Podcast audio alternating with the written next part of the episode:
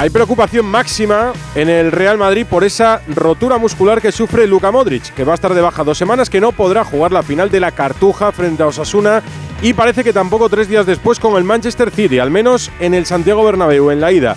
Un palo muy duro para el Real Madrid de Carlo Ancelotti. Estamos dolidos por esto, pero en el fútbol esto puede pasar. Ojalá pueda recuperar pronto y tenerlo en los partidos importantes que se quedan de la temporada. Pero tenemos recursos distintos para suplir a Luca, que es un jugador muy, importante. Lo que no, no se puede reemplazar es su experiencia en estos tipos de partidos. Un sábado con partido del Real Madrid en el Santiago Bernabéu ante la Almería y también del Fútbol Club Barcelona, el líder y virtual ganador ante el Betis va a jugar el Barça. Xavi no quiere reconocer que está hecho, pero bueno, el tono en la sala de prensa lo delata. Esta noche y el próximo domingo actúa en Barcelona Bruce Springsteen. No sé si en algún momento se pasará a verle. Lo hace en Montjuic, canta en Montjuic, que es un escenario de grandes artistas. Y no sé si se imagina ahí a Leo Messi jugando también la temporada que viene. Gracias. Pero no, no, no entiendo. Primero si irás a disfrutar no. de Bruce Springsteen y luego, y luego si, eh, si crees que, o te imaginas, te imaginas, Sí. porque no puedes decir nada, pero te imaginas a Leo Messi jugando ahí la temporada que viene. Porque no entiendo el símil. Es decir, o sea, has hecho una coletilla y. Está bien, está bien, está bien. Pues. Del tema de, de- de- de Leo, al final. No sabemos si se va a dar o no, no lo sabemos, no lo sabemos. O sea que ahora es muy pronto para, para hablar de esto. Nosotros estamos, insisto, centrados en el, en el partido. Es verdad que toca Springsteen esta noche. Hemos visto a Obama por las calles de Barcelona y a Steven Spielberg. ¿no? Sí, sí, sí, pero Querían bueno. preguntarle por Messi porque ya se pregunta siempre por Messi a Xavi y yo creo que no ha encontrado la relación Tenía para... que darle una vuelta para que no sea siempre la misma pregunta. Claro, ¿no? Te digo, ya he "Oye, dicho, a ver, bueno, pues toca tiro por aquí". Springsteen, pues tiro por aquí, por ejemplo, en Montjuic. Y como Messi, pues si vuelve, vuelve a Montjuic. Bueno, se reía Xavi Hernández y en ese tono ya delata que el Barça ha ganado el título. Está muy cerca de hacerlo con siete jornadas por delante. Un Barça sobre el que quería hablar hoy Santi Segurola, porque va a ser un título, me explicaba esta tarde, me decía él, con poco brillo. Santi, muy buenas. Buenas tardes, Edu. Estamos en, una de las ligas más raras que yo eh, he visto, que he conocido. Prácticamente se, se decidió el título a mediados de marzo. Todavía queda más de un mes para que se termine el campeonato. ¿Y qué es lo que sucede? Que tenemos a un campeón impectore, el Barça, que mm, es un campeón triste, o da la sensación de ser un campeón tristón, y no transmite con, con la alegría que debe transmitir y con la contundencia que debe transmitir un campeón. Y es curioso porque si algo necesitaba el Barça esta temporada era algo que le sacara de la, de la tristeza. Y un campeonato de liga no es cualquier cosa. Y sin embargo, a medida que avanza la liga, da la impresión de que está con la lengua fuera y que no, no da la impresión de ser, de que genera a, su alrededor, en la crítica, en, en el público y yo diría que hasta en su hinchada, esa satisfacción del que se siente verdaderamente ganador. Y queda un mes. Y el Barça, que viene de dos años, de tres años terribles en todos los aspectos, se encuentra con un dilema y es cómo hacer que este éxito, que, en el que tiene, que tiene muchísimo mérito, eh, haga o permita que el público salga de esta temporada con un optimismo que no tenía la temporada anterior. Y por ahora, por lo menos en mi opinión, no lo consigue. Pues tiene jornadas por delante y temporada para darle la vuelta a eso que dice Santi. Una más en primera división. El Getafe destituyó a Quique Sánchez Flores, anunció de forma provisional a Rubén Reyes, pero Ángel Torres ha conseguido convencer a quien realmente quería. Me decías esta tarde, el Getafe ya tiene entrenador, aunque no sea oficial. Alberto Fernández, hola. Hola Edu, ¿qué tal? Muy buenas. Sí, eh, José Bordalás, Pepe Bordalás, como quieras llamarlo, va a ser el nuevo entrenador del Getafe. Hoy ha habido una serie de conversaciones a lo largo de la tarde, ha habido reunión en el Coliseum Alfonso Pérez para intentar convencer al técnico alicantino. Ayer dijo no, porque Ángel Torres tenía elegido ya técnico para la próxima temporada, no quería comprometer esa palabra, pero algo ha cambiado hoy para que Bordalás acepte y va a convertirse en entrenador azulón de manera inmediata. Está viajando a Madrid ya, de hecho, desde la comunidad valenciana. Mañana lo normal es que esté ya aquí en Madrid. Veremos si dirige la sesión o lo hace Rubén Reyes como ha hecho hoy. Y en teoría mañana es la rueda de prensa previa al partido del domingo contra el Español. ¿La dará Bordalás? ¿No la dará? Bueno, vamos a esperar porque el Getafe quiere manejar muy bien los tiempos. Igual no hace oficial el anuncio todavía. Rubén Reyes podría dar esa rueda de prensa, pero la noticia es esa. Ha aceptado ya el trato con Ángel Torres y Bordalás será nuevo entrenador del Getafe. Para salvar a un Getafe que ayer cayó en descenso después de los últimos resultados en la jornada 31 en primera. En tenis, Carlos Alcaraz ha ganado en tres sets en su debut en Madrid.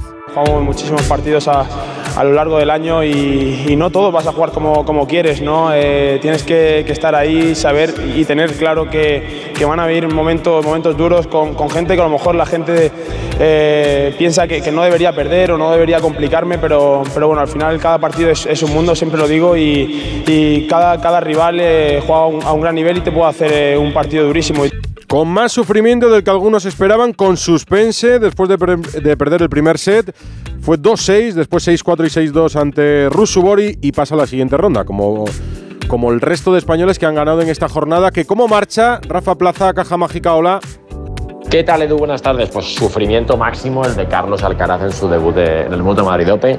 Han sido tres sets ante Rusubori, pero no solo tres sets, que ha sido un momento casi de no retorno, porque estaba primer set perdido y, y dos bolas de break en el segundo en el tramo final del segundo que dejaban prácticamente fuera. Lo importante, ha ganado, lo importante está en la siguiente ronda y lo importante, tiene otra oportunidad el próximo domingo en sesión de tarde ante Grigor Dimitrov para seguir adelante en la caja mágica. La jornada sigue allí para el tenis español con el Master 1000. El segundo partido entre el Real Madrid y el Partizan en los cuartos de final de la Euroliga de baloncesto acabó en una pelea lamentable entre los dos equipos. En plena cancha, así lo contamos en Radio Estadio.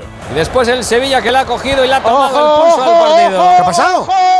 Vaya tangana que se está montando. Puñetazo, va, puñetazo. viene. Panther que le empieza a vacilar a Sergio Yul. Sergio Yul que dice: A mí no me tomas el pelo con 15 puntos de ventaja. Le ha soltado un mamporro. Le han pitado falta personal. Se han encarado uh, sí, y ahora sí, mismo está uy, uy, uy, todo el mundo, todo el mundo peleándose.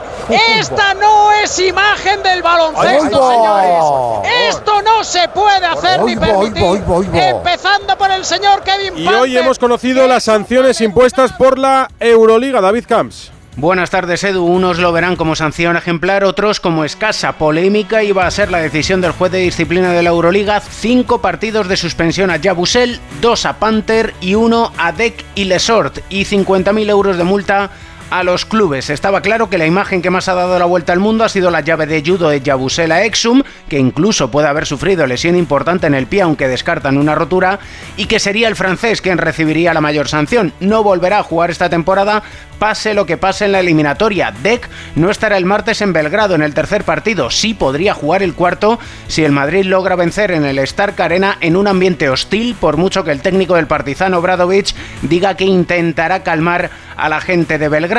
El recibimiento el lunes, la estancia y el día de partido se va a vivir algo que nos hará sentir en el DeLorean viajando en el tiempo a los años 80. Esperemos, Edu, que todo lo que pase sea dentro de los límites de la deportividad. Eso espero, por tu bien también, que te vas para Belgrado. Ya nos lo cuentas en la brújula de la próxima semana.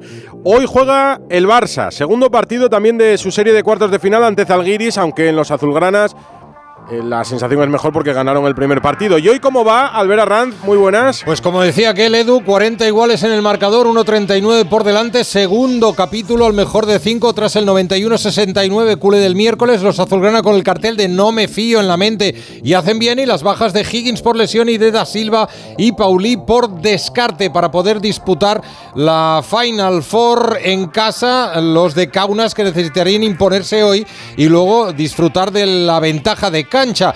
Ya han plantado cara a los bálticos en el primer cuarto, 20-21. Pitan hoy un esloveno Pukel, una alemana Panzer y un croata Hordov lleno el Palau sobre los 6.500 largos, 1-29 para la conclusión de la primera mitad.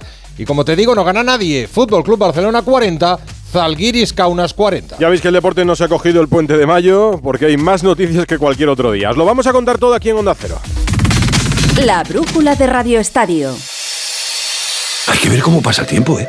La cuesta de enero, carnaval en febrero, Semana Santa, los atajos, la operación bikini en mayo, las cervecitas en verano. Aquí no sé muy bien qué pasa. ¡Bum! ¡Susto de Halloween! ¡Y feliz Navidad! ¡Y ya está! Si eres de ir rápido, eres de O2. Con velocidad 5G y la mayor red de fibra. Fibra 500 megas y móvil 50 gigas con 5G por 38 euros. Infórmate en odosonline.es o en el 1551. Tuve un accidente y quedé lesionado de por vida.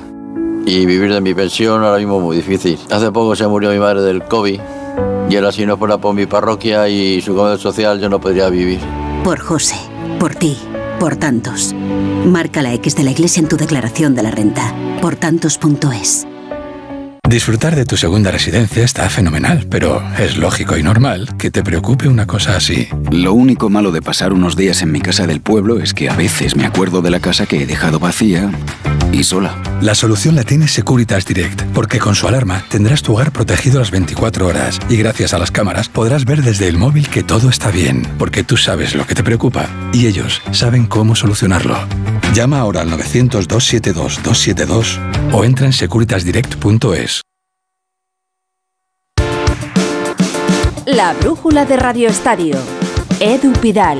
Antes de comenzar el repaso de los partidos que se van a jugar mañana, me acerco al estadio donde arranca en realidad la jornada 32 esta noche en el Sadar de Pamplona, Osasuna Real Sociedad desde las 9. Javier Saralegui, muy buenas.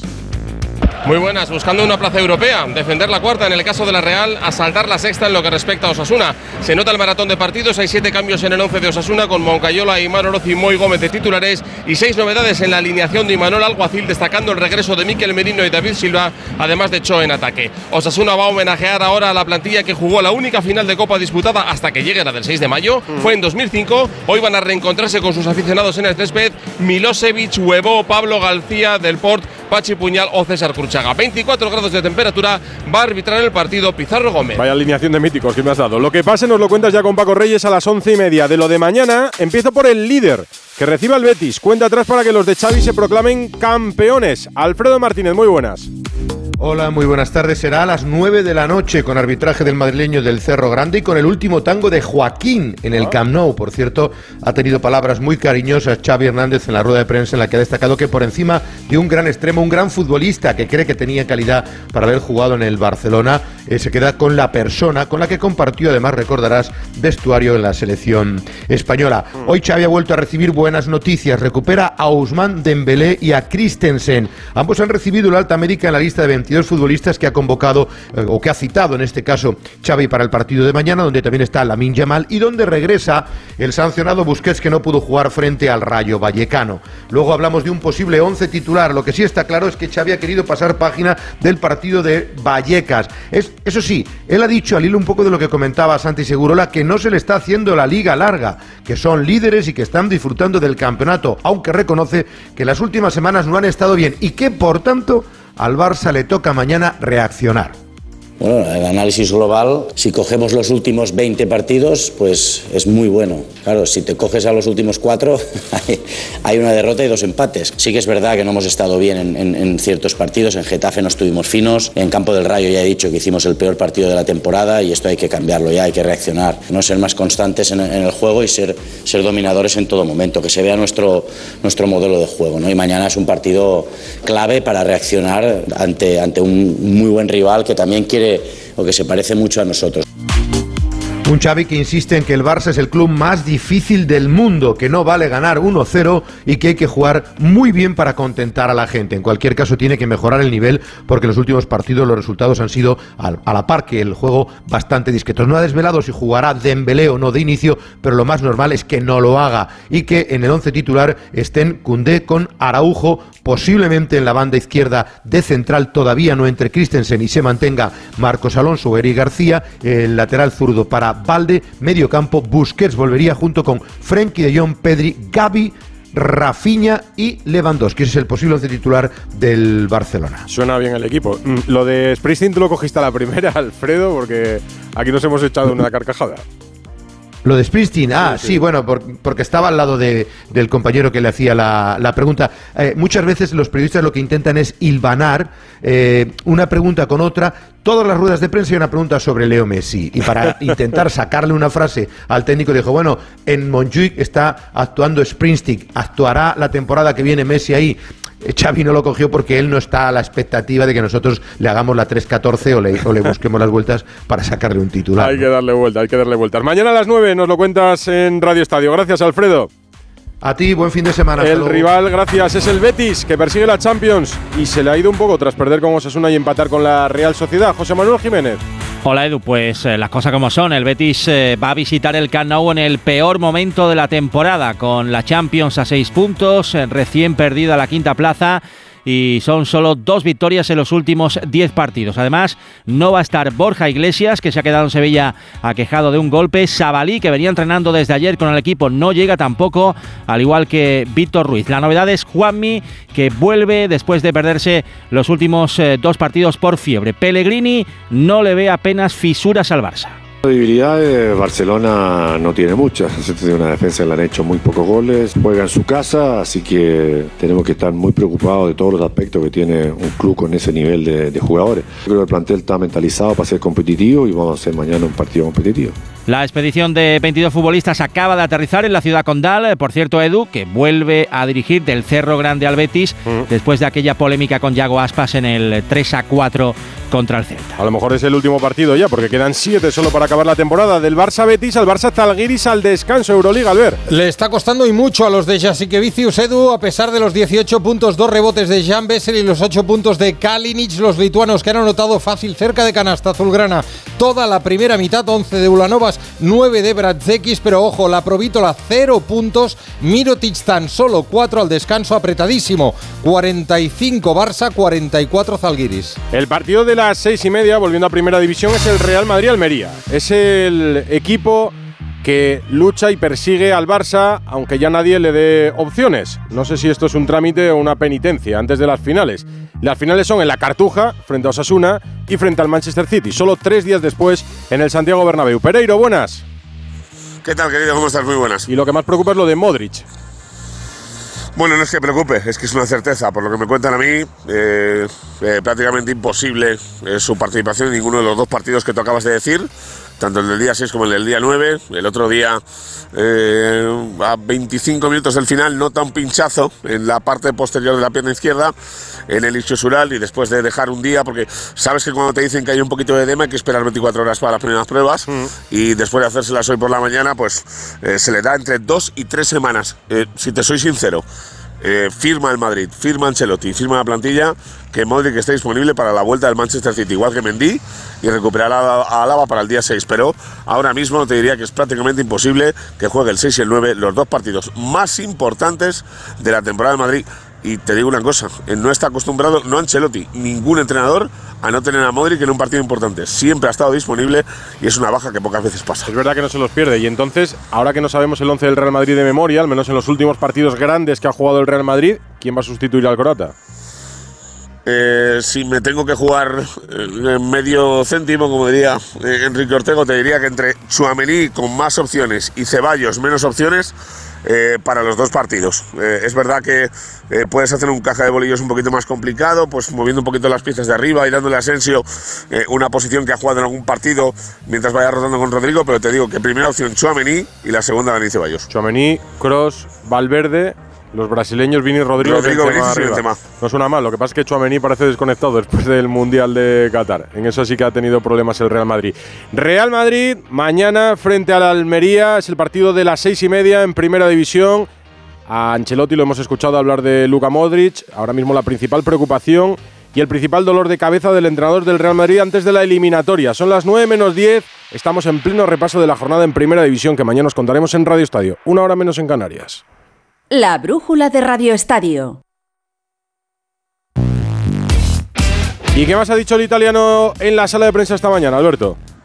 Bueno, ya sabes que hay una pregunta muy eh, concurrida que es eh, lo que pasa fuera y dentro del campo con la estrella del Madrid Vinicius. Ya te comentaba ayer que ha renovado su contrato de patrocinio y es uno de los quebraderos de cabeza que se quita tanto el Madrid, eh, descarta evidentemente trincar cualquier tipo de euro porque es completamente opuesto el patrocinador del Madrid al de Vinicius, como para la cabeza del futbolista que parece ser, por lo que me cuentan, que llevaba un par de meses dándole bastante la lata el tema del patrocinio personal de Vinicius Junior. Y hoy le han dicho pues eso, pues la historia de nunca acabar, que qué pasa cuando está fuera, cuando está dentro y que ¿Cómo valora eh, lo que le pasa a Vinicius en cada campo fuera de casa cuando lo juega en el Bernabéu? Mira.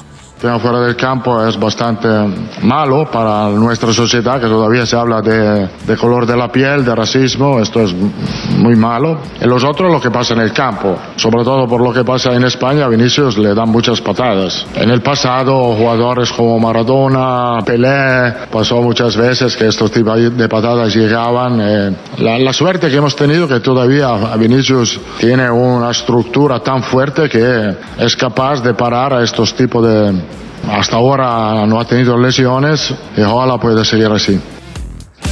No ha tenido nunca una lesión muscular desde que juega en el Madrid, alguna eh, por descanso, pero nunca muscular. Lo dijo Michel el otro día, es el futbolista de, de esfuerzos cortos eh, que más daño hace en la liga. Eh, le han preguntado otra vez por su contrato. No porque más se le pregunte va a dejar de contestar, por lo menos lo prometió. dijo que no iba a hablar más de esto, pero hoy ha dicho que hay un papel, mira. No, no es así porque mi futuro ya está escrito. Está, está ya escrito. Hasta el 2024 Bueno, está, está escrito. Después no lo sé. Ese es el contrato que tiene el entrenador. que tiene que decir. Edu, lo que está Sí. escrito es el 2 más 1 que tiene. Y lo que está escrito es que si el City le burrea al Madrid, que se vaya buscando otro sitio que aquí no va a entrenar. Ahí no servirá el papel. Para el City pensamos en Chouameni, para mañana habrá más cambios. Pues lo mañana todo lo que no sea Courtois, que está completamente recuperado ya de la gastroenteritis, tres días sin entrenar, con eh, Lucas Vázquez a la derecha, con Militao, Rodríguez centrales, Nacho en la izquierda, que necesita reivindicarse eh, por delante Chouameni, Ceballos y Valverde, y arriba Vinicius, Benzema y Rodrigo Goes. Benzema que va a seguir peleando el, el Pichichi después de estar completamente recuperado de esas molestias en el pie después del pisotón en el partido frente al Celta. El Bernabéu, muy buena imagen, cerca de 60.000 como en los últimos días, así que ya veremos a ver cómo queda la historia. Mañana nos cuentas y nos cantas los goles en Radio Estadio. El que visita el Bernabéu es el Almería. ¿Con qué novedades, Juan Antonio Manzano? Hola Edu, ¿qué tal? Pues la victoria del pasado miércoles ante el Getafe ha dado mayor tranquilidad al Almería en este desplazamiento al Santiago Bernabéu. El equipo rojiblanco ha realizado esta tarde el último entrenamiento. Previamente, el técnico ha ofrecido rueda de prensa para eh, comentar que eh, el equipo viaja con toda la ilusión para intentar dar la sorpresa a pesar de la extrema dificultad que tiene el compromiso de mañana. En cuanto a la disponibilidad de futbolistas, vuelve Rodrigo Eli eh, tras la sanción. Se cae Babic por este mismo motivo, con lo cual será simplemente un cambio de piezas. Veremos si el técnico administra los recursos, teniendo en cuenta que cuatro jugadores están apercibidos de suspensión, entre ellos Luis Suárez, de cara al choque del próximo martes ante el Elche en el Power Horse. 500 aficionados de la Almería Mm. estarán mañana en la cita del equipo rojiblanco en el Bernabéu. Barça Betis, Real Madrid Almería y a las 4 y cuarto Elche Rayo Vallecano, el colista ante un equipo en forma. Con los ilicitanos Monserrat Hernández. ¿Qué tal, Edu? Buenas tardes. Buenas. El Elche Club de Fútbol necesita ganar mañana en el Estadio Martínez Valero al Rayo Vallecano si quiere continuar una semana más de forma matemática en Primera División. En caso de perder o incluso empatando, dependiendo del resto de resultados, podría certificar su descenso. Para este encuentro, el técnico Sebastián Becasese perderá por lesión a Omar Mascarey y también a Randy Enteca, que por culpa de la cláusula del miedo no podrá estar ante su club de procedencia, el Rayo Vallecano. Un Sebastián Becasese que suma cinco jornadas en el Elche y todavía no ha estrenado su casillero de puntos. La afición clama contra él, sobre todo porque es la apuesta del propietario Cristian Bragarni, pero hoy Becasese volvía a pedir tranquilidad y manifestaba que el Elche está pensando en el proyecto de la próxima temporada en Segunda División. Y con el Rayo que lleva de moda toda la temporada, Raúl Granadola. ¿Qué tal, Edu? Muy buenas. El Rayo Vallecano quiere seguir en esa senda de la victoria iniciada frente al Fútbol Club Barcelona en el Estadio de Vallecas y para eso mañana en Elche Andón Iraola recuperará a Santi Comesaña una vez que ya ha cumplido sanción. Va a seguir sin estar Radamel Falcao que sigue recuperándose de su lesión, así que veremos el 11 de gala con Sergio Camello en la punta del ataque después de una buenísima actuación frente al conjunto azulgrana. No se esperan más cambios en ese 11 titular con desplazamiento de la gente hasta la ciudad ilicitana para apoyar a su equipo. Como siempre, un Rayo que quiere soñar todavía en estas jornadas que quedan por delante con ese sueño europeo. Memphis está preparado para volver ante el Valladolid. Hugo Condés, hola.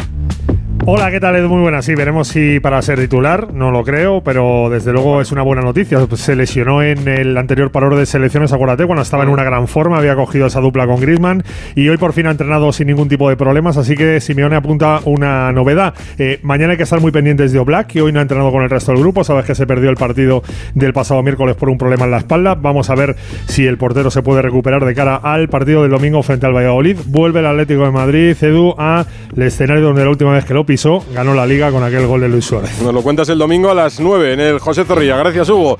Hemos hecho un, Un buen repaso de varios equipos de primera división, pero hay más noticias de fútbol. Andrés Aránguez. ¿Qué tal, Edu? Te cuento que el capitán del Mallorca, Antonio Raillo, ha renovado con el club hasta 2026. Se le acababa el contrato en 2024, amplía así dos temporadas más, que si llega a cumplir estará una década como central de los bermellones. En el Villarreal se confirma la rotura muscular en los isquiotibiales de la pierna izquierda de José Luis Morales. No han confirmado el tiempo de baja, pero podría perderse lo que queda de temporada. También se perderían los partidos que restan de liga a Malá en el Valladolid si se confirma la lesión en la articulación acromioclavicular.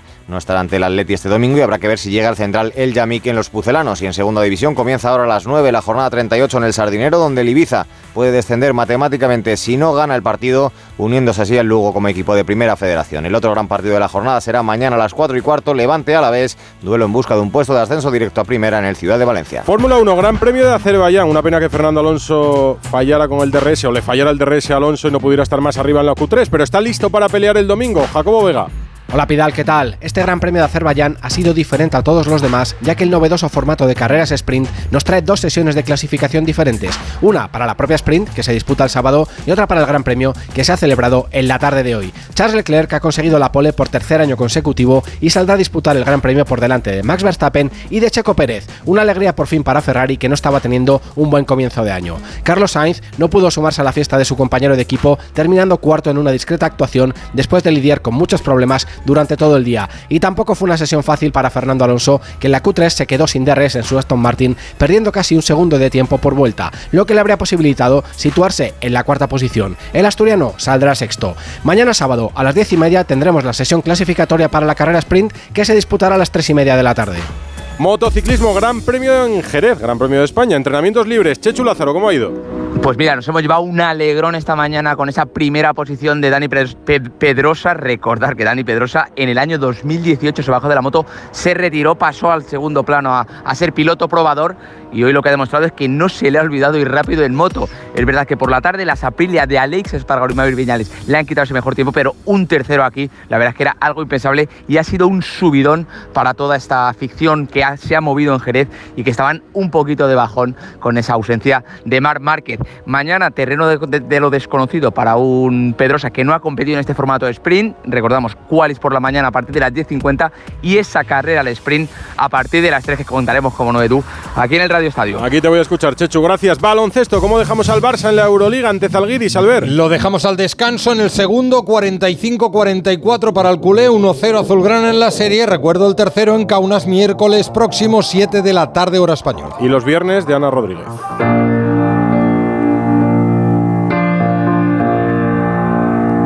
La última de la semana. Sé que ya no importan las preguntas que fallé. Tú, Edu, eres de los que piensa que el fracaso existe o no existe en el deporte, porque el debate se ha abierto los últimos días tras una reflexión de Antetokounmpo, una de las estrellas de la NBA, muy aplaudida por sus compañeros deportistas. Tras ser eliminado de los playoffs de la NBA, precisamente, el pívot griego fue preguntado por la temporada si había sido un fracaso. Visiblemente contrariado, por no decir enfadado, dijo que no hay fracaso en el deporte, que hay días buenos y malos, unos días en los que triunfas y otros en los que no, que en el deporte se gana pero que también se pierde. Es algo tan de perogrullo que a veces creo que hasta se nos olvida.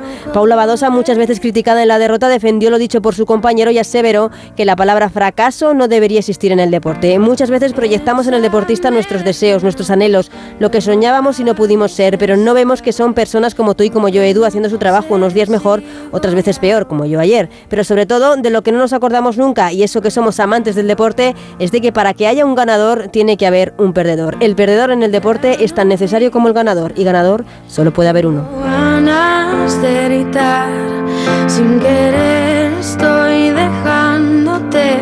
Para que alguien gane la liga tiene que haber otros 19 equipos. Decía una vez Nadal que el que ganó muchos torneos perdió aún muchísimos más. Así que no puede ser un fracaso cada vez que se pierde. Estuvo bien lo de Antetokounmpo, sí, es verdad. Además, la- oye, la familiaridad con la que habla con el periodista, ¿no? Y es peda- pedagógico incluso. Sí, sí, dice. Eric y tal. Bueno, Así os quedó. Adiós. venga, Edu,